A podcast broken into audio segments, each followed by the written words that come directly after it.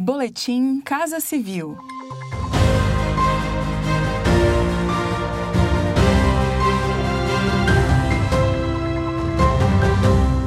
Acompanhe as principais ações do governo federal nesta quinta-feira, 4 de fevereiro. O presidente da República, Jair Bolsonaro, abriu o ano legislativo com o envio da mensagem presidencial de 2021 ao Congresso Nacional. O presidente participou de sessão solene na casa, onde realizou a leitura do documento. A mensagem reuniu ações e projetos de 2020 e previstos para 2021 em áreas como economia, política social, gestão pública, entre outros. Jair Bolsonaro destacou as diversas iniciativas sociais, econômicas e fiscais realizadas emergencialmente no combate ao novo coronavírus e destacou esforços para salvar vidas e preservar empregos. Em seguida, Bolsonaro falou do que espera para 2021.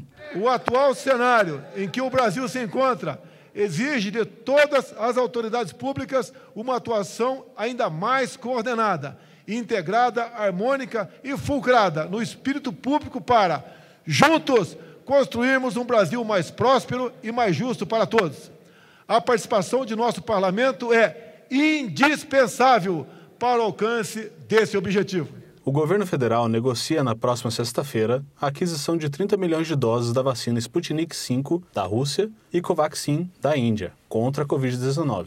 A expectativa do Ministério da Saúde é ter acesso imediato aos imunizantes para ampliar a vacinação da população brasileira, com obtenção das vacinas ainda em fevereiro. O avanço das negociações acontece devido à Anvisa autorizar um novo protocolo com simplificação do processo de concessão de uso emergencial e temporário de vacinas, que dispensa a fase 3 de estudos clínicos.